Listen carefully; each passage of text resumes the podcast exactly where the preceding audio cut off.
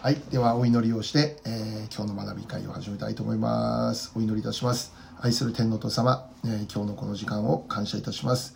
えー今日も御言葉を学ぶときに聖霊様が導いてくださいますように、私たちに必要なものとして今日もお与えくださいますように、えー待ち望むすべての方々に本当に必要な御言葉を主がお与えくださいますようにお願いを申し上げます。主を感謝します。待ち望みます。尊きイエス様の名前でお祈り申し上げます。アメン。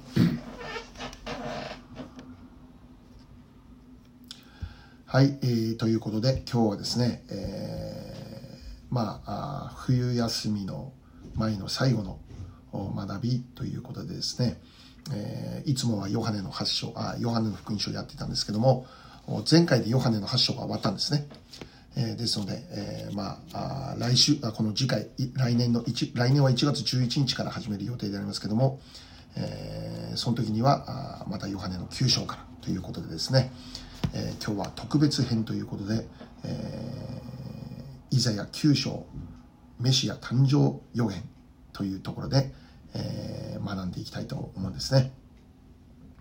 じゃあ今日の聖書箇所はイザヤ書です。9章の1節から7節まで。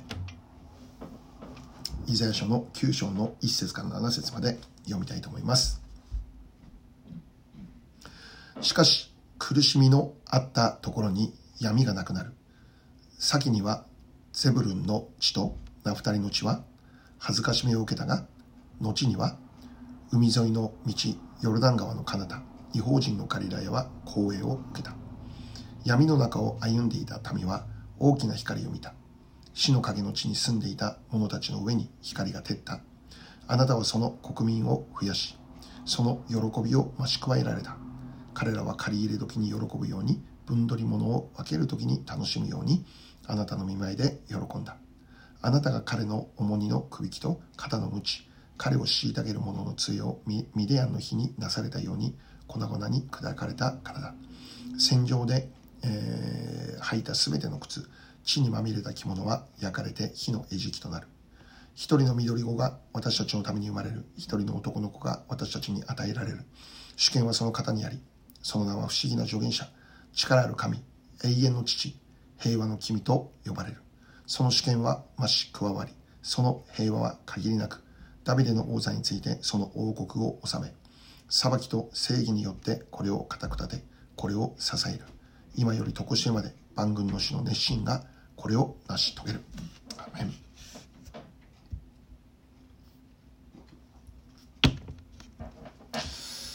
はいでは早速中身に入ってまいりましょう。1番。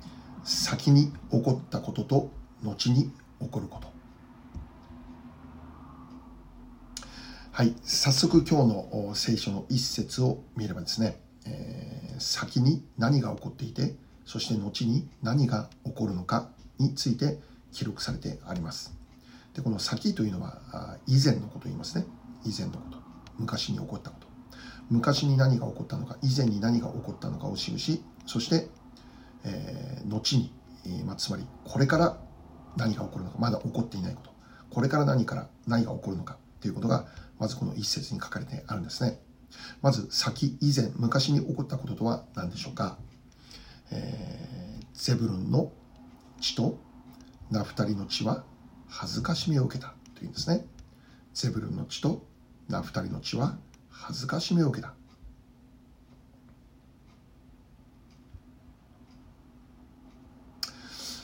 で実際イザヤがこの神様から受け取ったこの予言の御言葉ですね。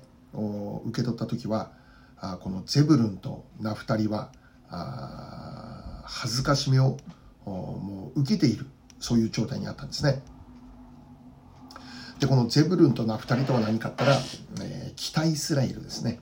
北イスラエルに属する地域の名前であります。まあ、ご存知のように当時イスラエルの国は2つに分裂をしていた。一つが北イスラエルでありもう一つが南ユダですね。でこの北イスラエルもまた南ユダも両方とも神様の裁きを受けて、えーまあ、国を失ってしまうことになるんです。でその初めが、えー北イスラエルでありました。まず最初に北イスラエルがあもう神様の裁きを受けてえ、滅ぼされてしまうんですね。で、北イスラエルが滅びてしまう方法として神様が用いたのはアッシリアでしたね。アッシリアという当時の大国を用いて、えー、まあ、北イスラエルが滅ぼされてしまうんですね。で、それに続いて南ユダも、まあ、同じく当時の大国であった、え、バビロンという国の侵略を受けて滅ぼされてしまうということです。まあ、両方とも神様の裁きを受けて滅びるんですね。で、その始まりが北イスラエルの滅びということでありました。で、そのことを今日読んだ一節で語っているんですね。先に起こったこと、それはゼブルンとナフタリが恥ずかしめを受けた。ゼブルンとナフタリというのは北イスラエルに属する地域。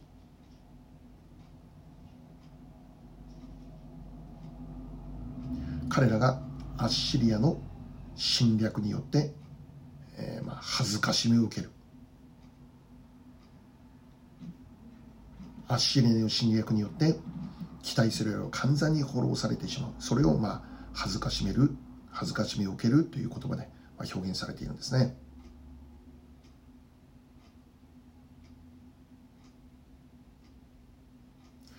では彼らが恥ずかしめを受けなければならなかった理由は何であるのか。それはもう彼らが罪を犯し続けたからですね。神様に背いて偶像を拝むことをやめなかった。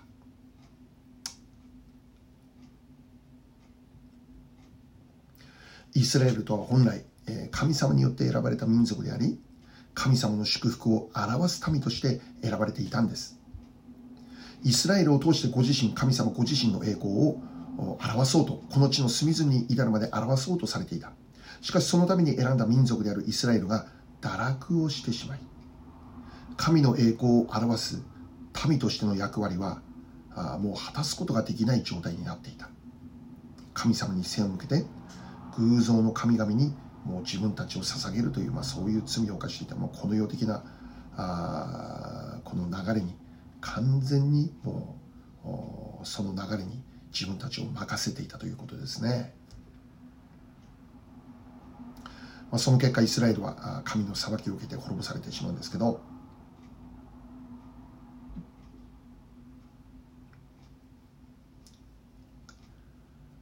恥ずかしめを受けるしかし今日の聖書を見れば先には、まあ、そのような恥ずかしめを受けることになるんですけどその後には一節の最後光栄を受けたって書いてあるんですね。光栄を受けた。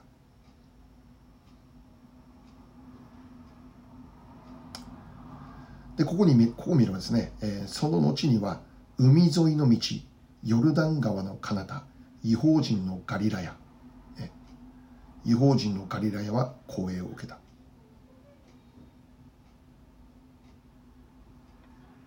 で実際イザヤがこの御言葉を神様から受け取った時点においてはまだ光栄は受けていません。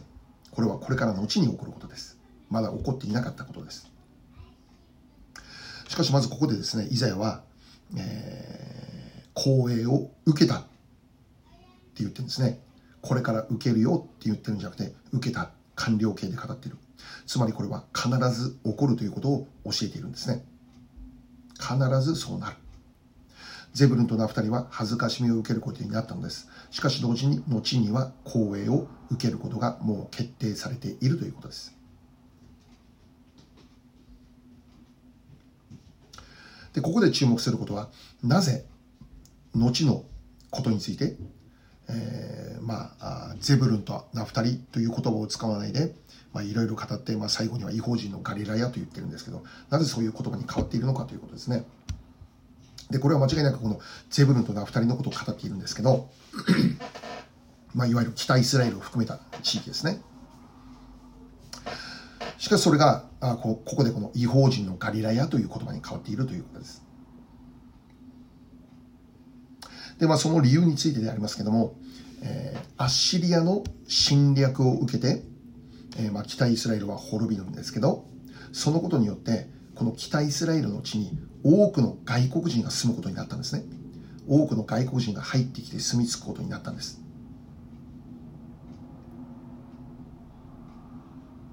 で、それによって北イスラエルに残された人々がいて、彼らユダヤ人たちね、ですね。もともと北イスラエルの人々ですね。彼らが、ま外国人たちと共に生活をしなければならなくなった。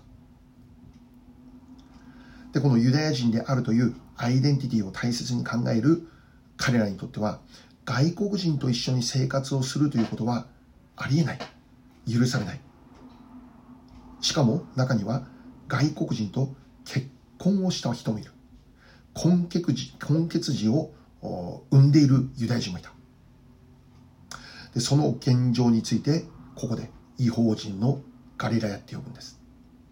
アッシリアによって恥ずかしめを受けたゼブルンとナフタリが違法人によって、つまり外国人によって汚されてしまったという事実をまあここで言っているわけですね。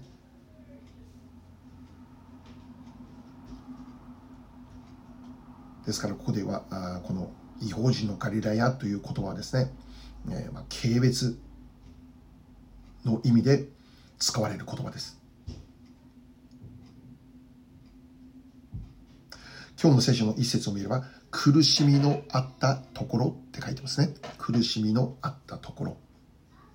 北イスラエルの地、すなわちゼブルンとナフタリの地、違法人のガリラヤとは、もう苦しみのあった地となっていたんです。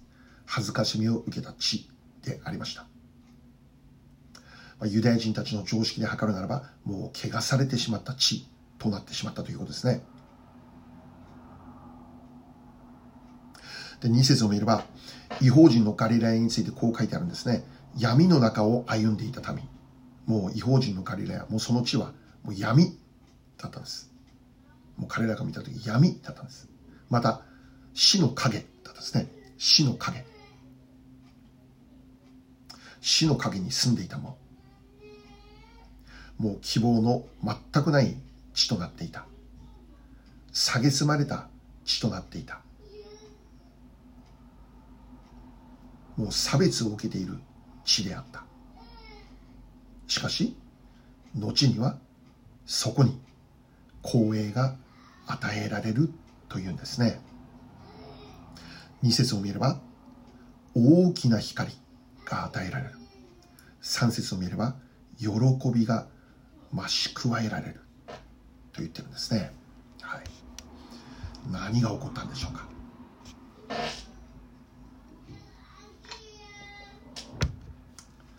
では2番いきましょう。一人の緑子が生まれた。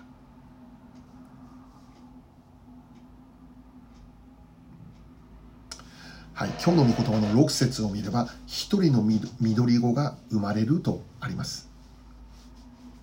で、この一人の緑子の誕生を通して、違法人のガリレアヤが光栄を受けることになるんですね。死の影の地と呼ばれたガリラヤに光が照らされることになる。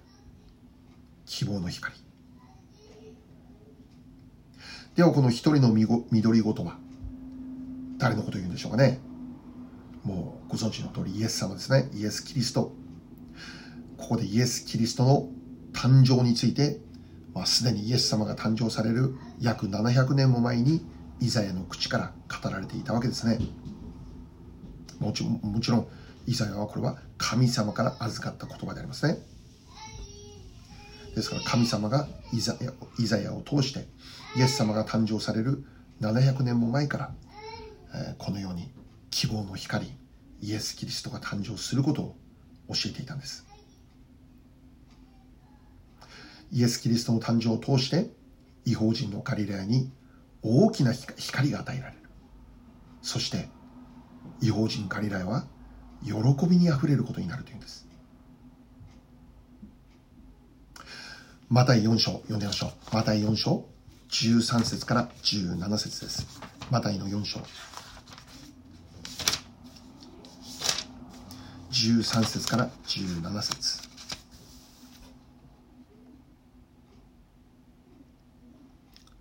先ほどの読んだイザヤ書の御言葉がそのまま引用されている、え、マタイの福音書ですね。4章の13節から17節そしてナザレを去ってカペナウムに来て住まわれた。イエス様ですね。イエス様がナザレを去ってカペナウムに来て住まわれた。ゼブルンとナフタリとの境にある湖のほとりの町である。これは預言者イザヤを通して言われたことが成就するためであった。すなわち、ゼブルンの地とナフタリの地、湖に向かう道、ヨルダンの向こう岸、違法人のガリラヤ。暗闇の中に座っていた民は偉大な光を見、死の地と死の影に座っていた人々に光が昇った。この時からイエスは宣教を開始して言われた。悔い改めなさい。天の御国が近づいたから。はい。まあこれは先ほどイザヤ書で読んだ通りのことが、まあですね、この予言の御言葉の成就として、えー、ここで確認できるわけですね。希望のなかったゼブルンとナフタリの地に光が与えられた。イエス・キリストという光が与えられた。イエス様が与えられることによって死の地であったはずの血が生き返る。希望を見る。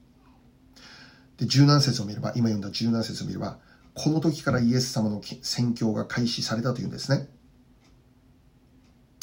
つまりイエス様の宣教の働きは、違法人のガリラヤから開始されたということです。死の地であり、死の影に座っていた人々のところに、まず福音が宣言されていったということですね。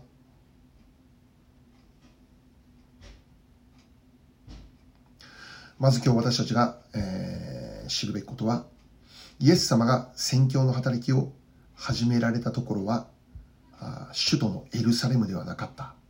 神殿の建てられているエルサレムではなかった。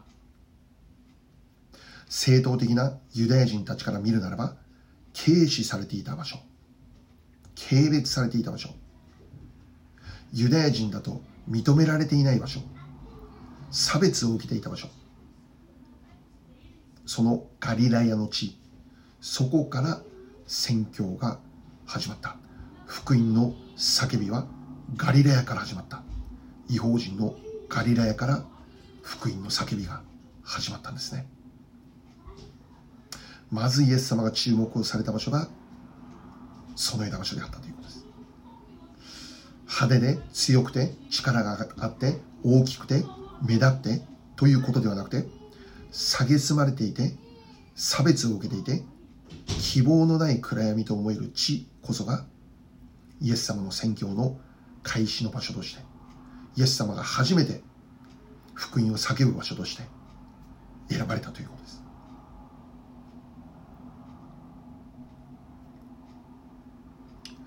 で、これは一つの聖書的な原則であります。重要な聖書原則の一つです。神様が注目される場所。神様が目をとどめ、心をとどめる人。それはいつも小さな人です。取るに足りない場所です。神様が選ばれるのはいつも足りなくて弱くて何も持たないような存在です。この世からは蔑まれているような存在、差別を受けているような存在、神様はそのような存在の味方です。そしてそのような人にこそまず先に神様の光が照らされていくということなんですね。はい。第1コリント1章26節から29節を読みましょう。第1コリント1章の26節から29節この御言葉はこの聖書勉強の中でも何度も読んでいると思いますけど、第1コリントの1章26節から29節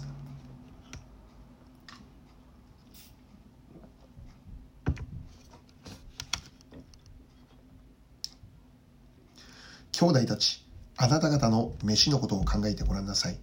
この世の知者は多くはなく、権力者も多くはなく、身分の高いものも多くはありません。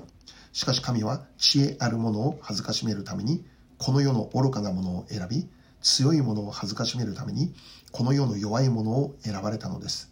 またこの世の取るに足りないものや、見下されているものを神は選ばれました。すなわち、あるものをないもののようにするため、無に等しいものを選ばれたのです。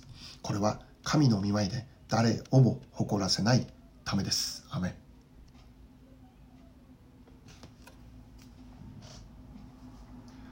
これが一つの聖書的な原則であります。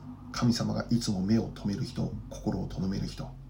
神様が注目する人。それはこの世の取るに足りないもの見下されているもの。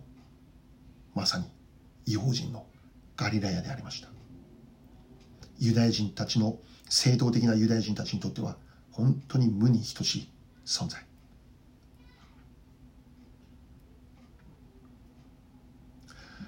また神様は祝福の民族としてこのイスラエルを選ばれたんですね。アブラからアブラハムから始まってヤコブのやアブラハム、イサク、ヤコブでヤコブの息子12人この12人の息子たちからイスラエル民族が形形成されていって神様はこのイスラエルを選ばれた。何のために？ご自身の栄光を表す器として。モデル。まず祝福の始めとする。イスラエルを祝福の始めとしてそれを見る全ての民族がイスラエルを通して神様を見ることができるように。そのためにまず神様が選ばれたのはユダヤ民族なんです。イスラエル人だったんですね。日本人じゃなくて韓国人でもなくて中国人でもなくてアメリカ人でもなくてね。イスラエルだったんですね。でその理由の一つが聖書に記録されてあるんですけど新明記7章7節読んでみましょう。新明記7章7節。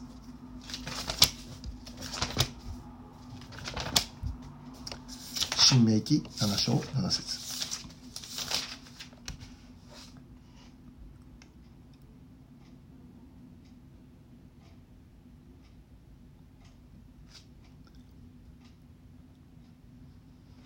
新明記7章7節。主があなた方を恋したってあなた方を選ばれたのはあなた方がどの民よりも数が多かったからではない。事実あなた方はすべての国々の民のうちで最も数が少なかった。アメン。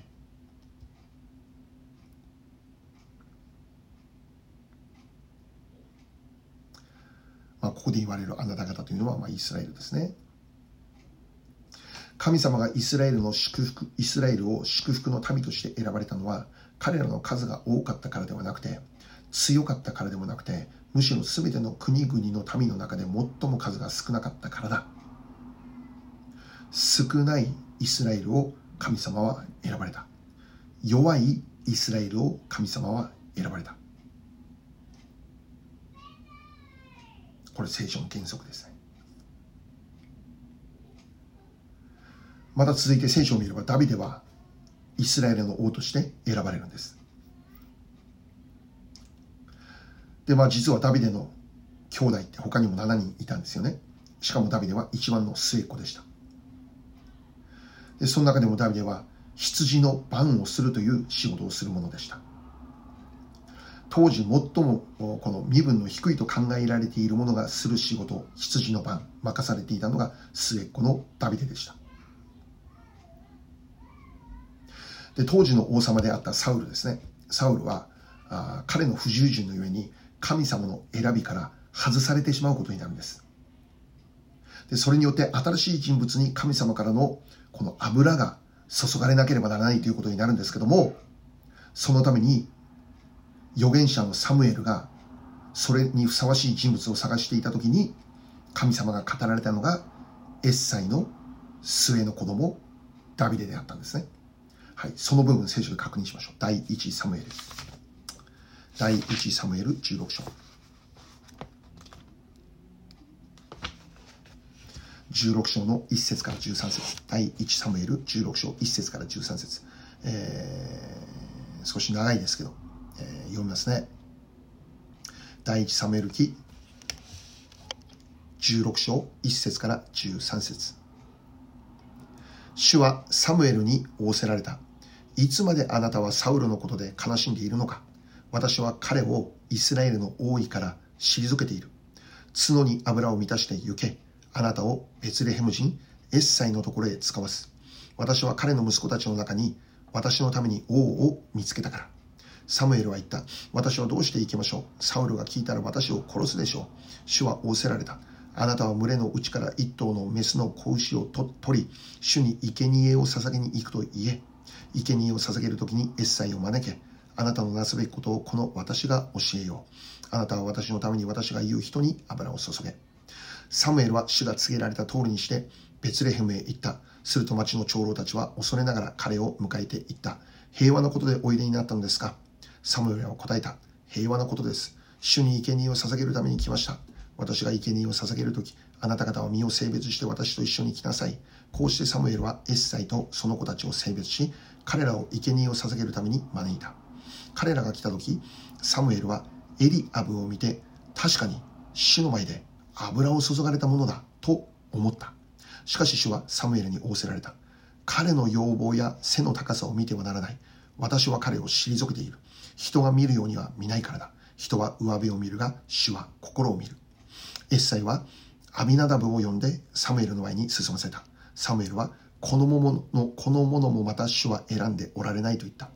エッサイはシェマを進ませたが、サムエルはこのものもまた主は選んでおられないと言った。こうしてエッサイは7人の息子をサムエルの前に進ませたが、サムエルはエッサイに言った。主はこの者たちを選んではおられない。サムエルはエッサイに言った。子供たちはこれで全部ですか？エッサイは答えた。まだ末の子が残っています。あれは今、羊の番をしています。サムエルはエッサイに言った。人をやってその子を連れて行きなさい。その子がここに来るまで私たちは座につかないから。エッサイは人をやって彼を連れてこさせた。その子は血色の良い顔で、目が美しく、姿も立派だった。主は仰せられた。さあ、この者に油を注げ。この者がそれだ。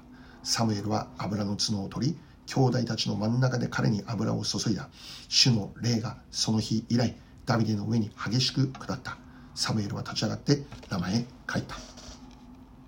アメここから分かることはまずこの父のエッサイがですね、まあ、7人の息子をサムエルの前に進ませたんですけど、末の息子のダビデはその場所に呼び寄せなかったんですね。サムエルが、えー、生贄を捧げるために人々を招いた時にエッサイも招かれたんだけど、エッサイが連れて行ったのは7人の息子たちだけでした。そこにダビデは連れて行きませんでした。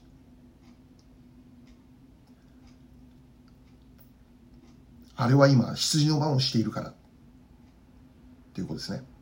当時羊を飼うということは、まあ、とても重要な仕事の一つですね。しかし、この羊の番をする仕事をする人というのは、まあ、社会的にはあまり認められていないような人々であったということですね。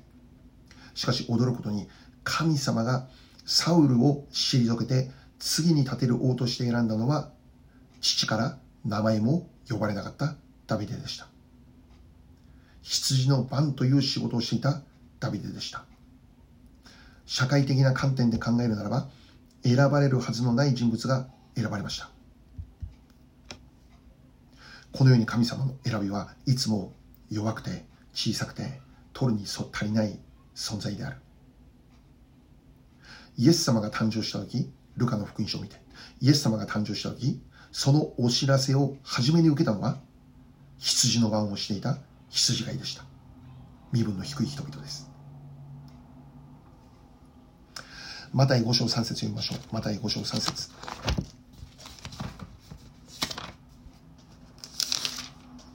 マタイ5章3節。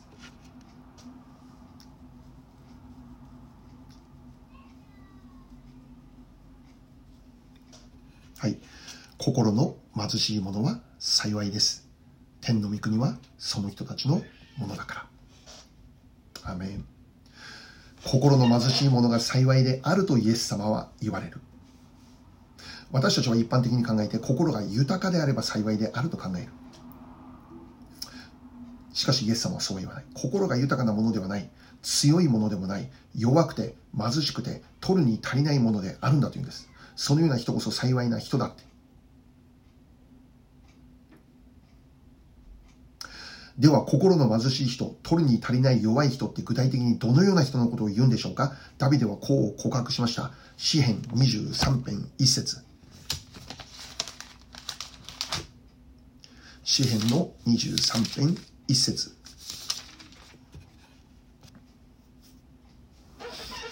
主は私の羊飼い。私は乏しいことがありません。主は私の羊飼い。つまりダビデはここで私は羊と言っている。羊というのは弱さの代表的な存在です。弱さを表す、もう、そういう存在ですね。羊。羊飼いがいなければ生きていきません。羊飼いの導きがなければ、正しい道歩くことできません。自分の力で生きることのできない存在です。つまり私たちが弱くて足りなくて、えー、まあ、そういう存在であるということどういうことかというと、私たちが羊飼いであるイエス様に導かれて生きることを求める人です。羊が羊飼いの導きを求めてそれに従って生きたように、それがなければ自分の力では生きていくことができないように、私たちも羊飼いであるイエス様の導きを求めて、それに従って生きることを追い求める。自分の力では生きていくことができないことを認めて、羊飼いの導きを求めて、祈りを捧げ、また羊飼いの御声を聞こうとする。聖書を開く。主の御声が聞こえるまで、主の導きが分かるまで、祈りを捧げ、御言葉を追い求めていく。はい。羊飼いの導きに従うならば、何が起こる？詩篇の23編一節私は乏しいことがありません。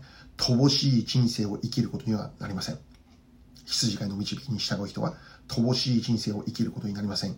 二節緑の巻き場へと伏させてくれ、くれて、憩いの水のほとりに伴われることになります。日々の糧ですよね。また3節魂が生き返ります。魂が生き返ることがどれだけ祝福かね。そして、義の道へと導かれます。4節死の影の谷を歩くことがあっても恐れることにはなりません。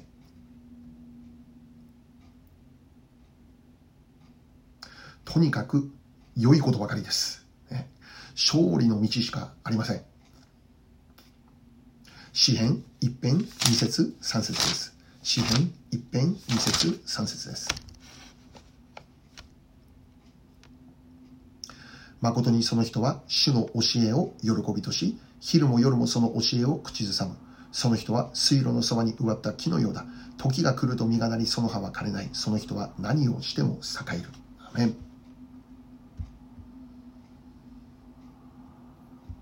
心を貧しくして神様の御言葉を昼も夜も慕い求めて生きるならば主の導きというものを本当にひたすら追い求めて生きるならばその人は時が来ると実がなってその葉は枯れない人生を生きる。何をしても栄えるという結果です。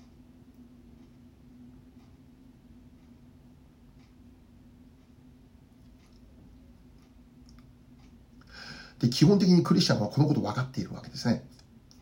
しかし問題は何でしょう主の導きを求めるべき弱い人間であることを私分かっている。しかし、現実にの生き方にそれが現れていないということですね。羊飼いの導きを求めて生きなければならない弱い羊であることを分かっている。しかし羊飼いの導きを現実は無視している。弱い自分であることを告白しながら、今も自分の思いのままに生きている。自分の心のままに人生の判断をしている。羊飼いの導き求めていないんです。それを必死で聞こうとしていない。心の貧しい人は、天の御国を得る幸いなものとなるんです。羊飼いである主の導きをいつも慕い求めて生きるならば、その人は天の御国にある幸いを得て生きることになる。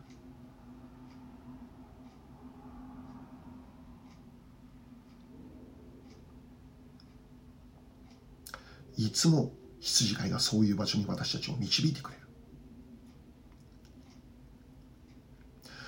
感謝だったことは、サムエルがですね、自分で勝手に判断して、エッサイの長男に油を注がなか注がなかったことですね。見た目においては、サムエルが見た見た目においては、もう長男の彼で十分だったんです。それに足りる器に見えたんですね。しかし神様の導きは違ったんです。その場に名前も呼ばれなかった末の息子ダビデでした。羊の番をしていたダビデでした。この者に油を注げという、サムエルは主の御声を聞いたんですね。で、サムエルはダビデに油を注いだ。その結果、ダビデを通して偉大なるイスラエルが建てられていくということでした。もうイスラエルがあこのダビデの幕屋が建てられて本当に天国のような場所になる。ね、24時間耐えられ耐えることのない礼拝賛美が捧げられ神が現れる国に国として用いられるそれをしたのはもちろん神様でありますけども弱い小さな足りないダビデを通して神様がそれをした私たちは弱さを誇る人となりましょうその意味はいつも主の導きを本当に謙遜に求める人となりましょう。主が羊飼いであり、私はその羊であることを忘れないようにしましょう。羊飼いの導きがなければ何もできないものである。弱くて取るに足りないものである。このことを忘れないでいましょう。そのような人にこそ天の御国の祝福が望まれるのです。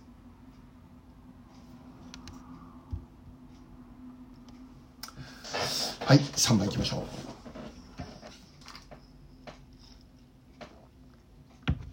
一人の緑子の呼び名。はい、イザヤに戻りますね。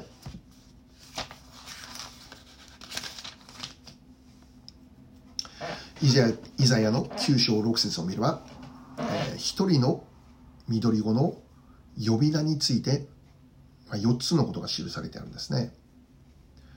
で、一人のみご一人のみみ緑ごとはイエス様ですね。で、確かに、このイエス様とは、人の姿を持って生きられたお方です。しかし同時にそのお方とは不思議な助言者、力ある神、永遠の父、平和の機微と呼ばれる。まあ、これは一言で何言ってるかというと、神であることを語ってるんですね。天地万物を創造された全能者である神様のことを語っている。イエス様というのは本来神であるお方であり、神であるお方が人の姿を持ってこの地上に、この地上を生きられたということ。で、そのイエス様というのは不思議な助言者です。まず最初に不思議な助言者です。英語の聖書を見れば、ワンダフルカウンセラーと訳されてね。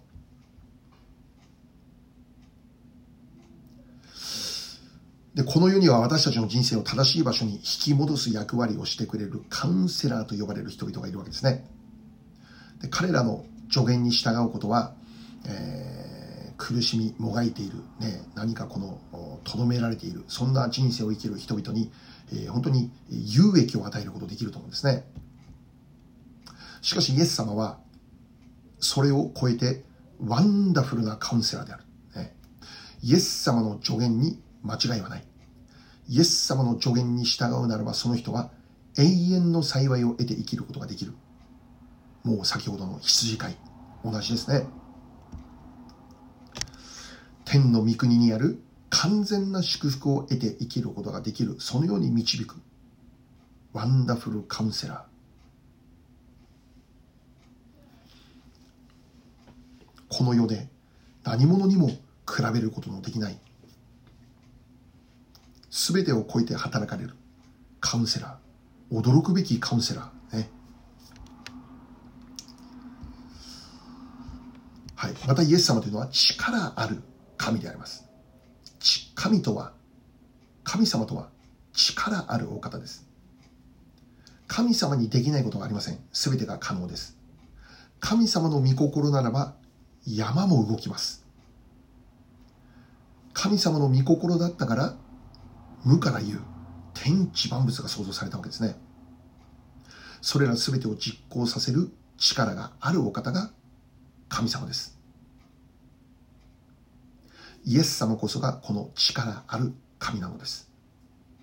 どんな罪人をも救うことできます？悩む民を苦しみにいる民を助けることができます。試練からの脱出の道を与えてくれるお方です。私の助けはどこから来るのですか？それは天地を作られた主から来るのです。はい。エレミアの13章。11節読んでみましょう。エレミアの13章11節。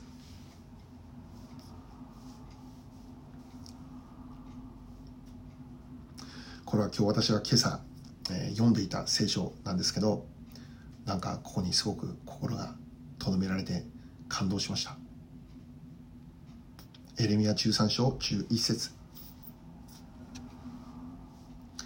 なぜなら帯が人の腰に結びつくように私はイスラエルの前科とユダの前科を私に結びつけた。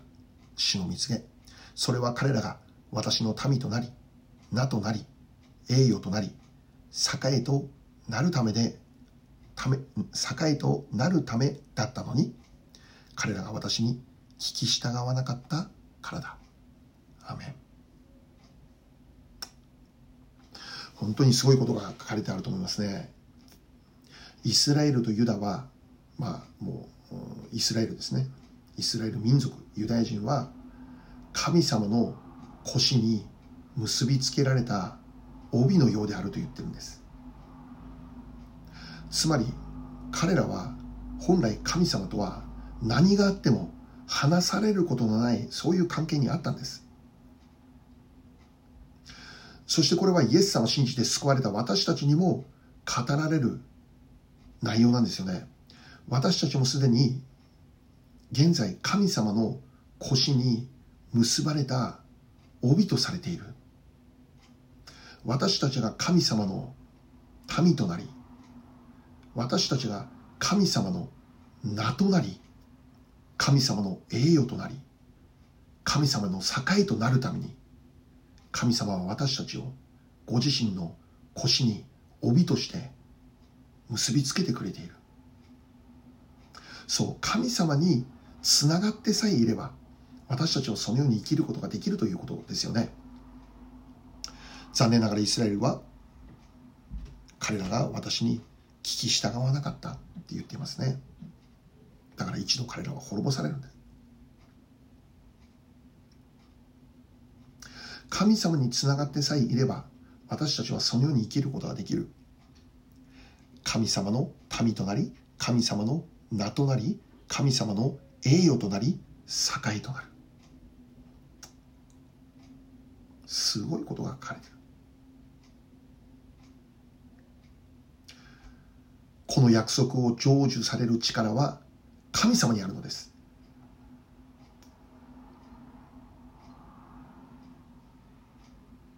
はい。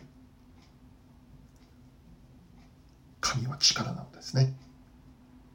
続いて永遠の父と呼ばれる。イエス様は永遠の父であります。まあ父といえば私たちは父なる神様ということで考えると思うんですね。天のお父様。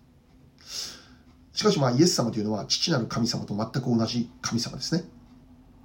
父なる神様が永遠の存在であるように、イエス様も永遠の存在であります。イエス様と父なる神様は全く分離されていません。一つ、一つです。このイエス様を信じてイエス様に従って生きる人は永遠に生きる命が与えられるということですね。希望の光。ガリラヤに注がれた現れた希望の光、ね、生き返る。命。永遠の命。で最後にその方は平和の君と呼ばれます。イエス様は平和の君と呼ばれます。はい一つ聖書を読みましょう。イザヤ2章。2節から4節。イザヤの2章。2節から4節。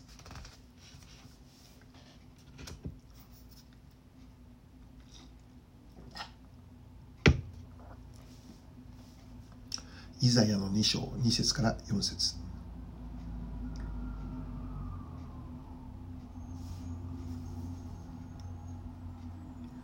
終わりの日に主の家の山は山々の頂に固く立ち丘々よりもそびえ立ちすべての国々がそこに流れてくる。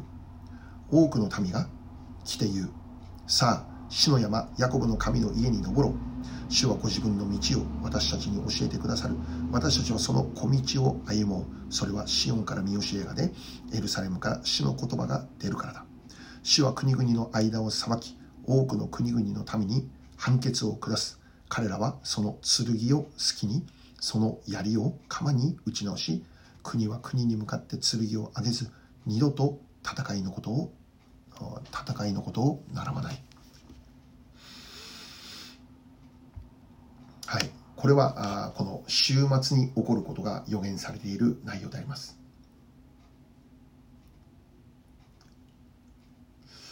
だからこのイザヤ書もそうだし、また予言書と言われている、まあ、例えばエレミア書とかですね、エゼキエル書とかですね、それはですね、まあ、当時のこれから起こること、当時のこれから起こることを予言されていると同時に、イエス様が誕生されたその時代のことについても予言されていて、それとまたもう一つ、終わりの時代、終末のことについても予言されている内容が記録されております。で、今読んだイザヤ書2章2節から4節は週末に、えー、起こることが予言されている内容でありますね。イエス様が再臨される、その後に世界がどうなるのかということです。2節と3節を見れば、イエス様あ、イスラエルの回復がこれ語られているんです。イスラエルが山々の頂に固く立ちます。たくさんの山が山山山々があって、その上に立ちます。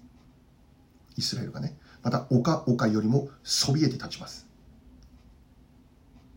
で、すべての国々がそこに流れてくるということです。イスラエルの回復を語っているんです。イスラエルに神様の栄光が現れる。だからアブラハムに創世記12章で語っていた祝福の始め、あなたが祝福となる。その御言葉が終わりの時代にしっかり回復されるということです。成就されるということですね。イスラエルに神の栄光が表され、人々はイスラエルに集まってくる。また4節を見れば、その時に何が起こるのか。で4節で語っていることは、これ完全なる平和なんです。戦争のない世界であります。裁き合いもない、憎しみ合いもない、剣もないです。槍もないです。まあ、今の時代に合わせるならば、核ないです。戦車もないです。ミサイルもないです。相手を攻撃するための武器は全てなくなります。イエス様が王となる。イエス様が君となる。完全なる平和な世界が立て上げられることになるんです。イエス様を信じた時から私たちの心には平和が与えられました。憎しみを下ろし、怒りを下ろし、戦いをすることをやめて神様から与えられたのは柔和でありますね。しかしそれが完全に成就される時というのは、イエス様が王となる千年王国、メシア王国からであります。はい、イエス様を信じる私たちは現在そこに向かって生きているんだ。ガリラヤには差別がありました。軽蔑されていました。争いがありました。裁き合っていました。しかしその時にはただ平和だけが流れるのですね。二つのものが一つとなれる。そういう世界であります。対立していたものが一つになる世界であります。これがイエス様を信じる私たちに与えられている祝福。祝福の約束であります。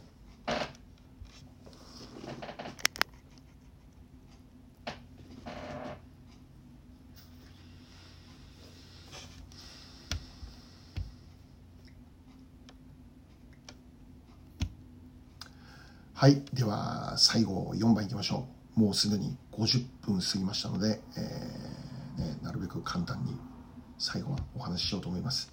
4番、万軍の主の熱心がこれを成し遂げる。万軍の主の熱心がこれを成し遂げる。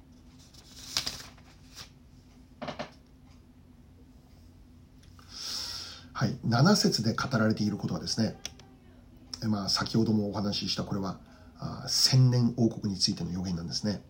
ですからこの9章のイザヤ書の9章の6節はイエス様が誕生することに関する予言ですよね。で7節はイエス様の再臨の後メシア王国が起こることに対する予言なんですね。だからこのように2つ書かれてるんですね。イエス様の時代に対する予言と終末に対する予言ですね。だからこれが分かんなかったら多分ね読んでもなかなか分かんないんですよね。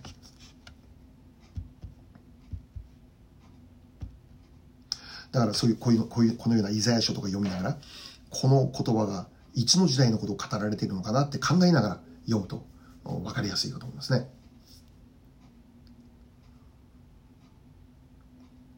7節は千年王国についての予言です。イエス様が治める王国が常しえまでも建てられる。その王国に終わりはないということですね。でえー、それはもう本当にイエス様が支配する王国以外にはありえないんですね。ですからこれは、ああ、終末のこと言ってるんだなってわかるわけですね。なぜならば、この世の王国はいくら力があっても、えー、いつか終わるからですね。ローマ帝国も滅びた。アメリカの強さも永遠ではない。しかし、イエス様が王となる千年王国は、常しえまでも続くものであります。そして永遠に続く平和であります。7節の最後を見れば、万軍の主の熱心がこれを成し遂げるっていうんですね。はい。万軍の主の熱心によって、一人の緑子がこの地に誕生されたんです。で、それを私たちはクリスマスという形でお祝いをしているんですよね。万軍の主の熱心がイエス様を誕生させるということでありました。でこの万軍の主の熱心ってどういうことかというとそれほどイスラエルを愛しているということなんです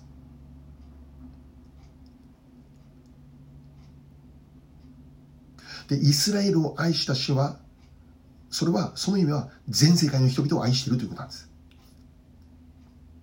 全世界の代表がイスラエルなので神様は万軍の主の熱心イスラエルを愛したという。それは私たちも含めた全てなんです。その熱心がイスラエルをあまりにも愛する熱心がイエス様を誕生させるということだった。そしてそれに続いて万軍の死の熱心がイエス様を君とする常しえに続く国を立て上げることになるということです。神様がイスラエルを愛するその熱心のゆえにまた私たち一人一人を愛するその熱心さのゆえに必ずそれは成し遂げられるんだということです。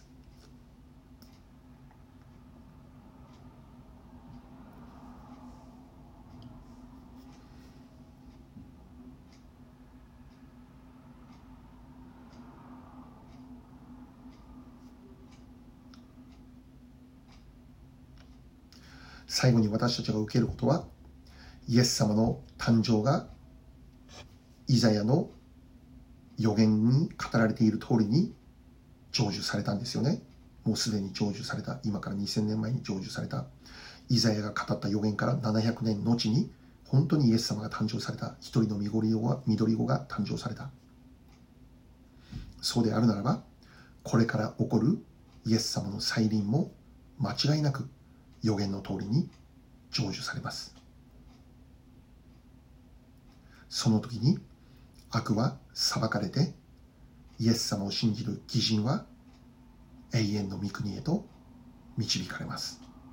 イエス様が治める王の国メシア王国に導かれます。私たちが優れているからそれが可能となるのではありません。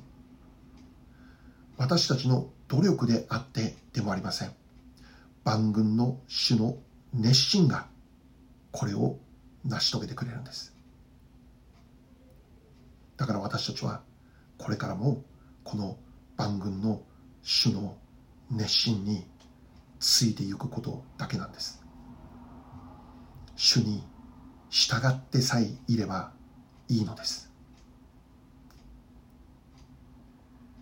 主の前で弱い者羊となって生きていけばよいのです。主こそが最高に良い羊飼い。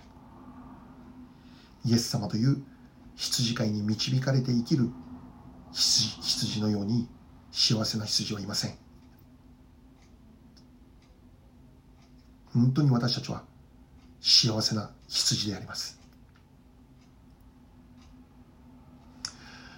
はい。今年のクリスマスもイエス様の誕生を喜びましょう。そしてその背後には主の熱心があったことを覚えて私たちも熱心に礼拝して賛美して感謝しましょう。お祈りいたします。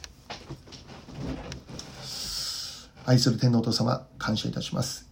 えー、本当にこのイザヤ書の御言葉、今日学ぶことができて、本当にありがとうございます。主の熱心がイエス様をこの地上に誕生させ、そして主の熱心がやがて再びイエス様をこの地上に来させます。そして神の国をこの地に打ち立てられます。主の熱心が、ただ主の熱心が、それをしてくださることを感謝し、私たちは羊としてただあなたについてゆくだけであります。さらに謙遜なものとなって、心の貧しいものとなって、神の前で何もないもののようになって生きることができる祝福を与えてくださいますようにお願いを申し上げます。主よ、あなたは語られる全てのことを成し遂げられる方であることを今日もう一度確認することができて本当に感謝いたします。あなたの御言葉をこれからも私たちはしたい、求めます。今も様々な問題にあって悩み苦しみ、もがいている方々がいるならば、どうか今この時から本当に主の導きを求めることができるように力を与えてください。そうです。あなたは力ある神です。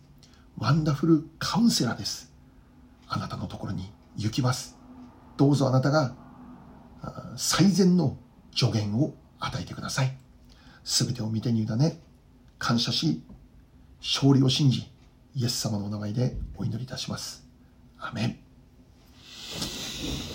アメン。感謝いたします。はい。ということで、えー、今日の学びは以上となります。えー、今日で、えー、とりあえず今期は最後ということですね。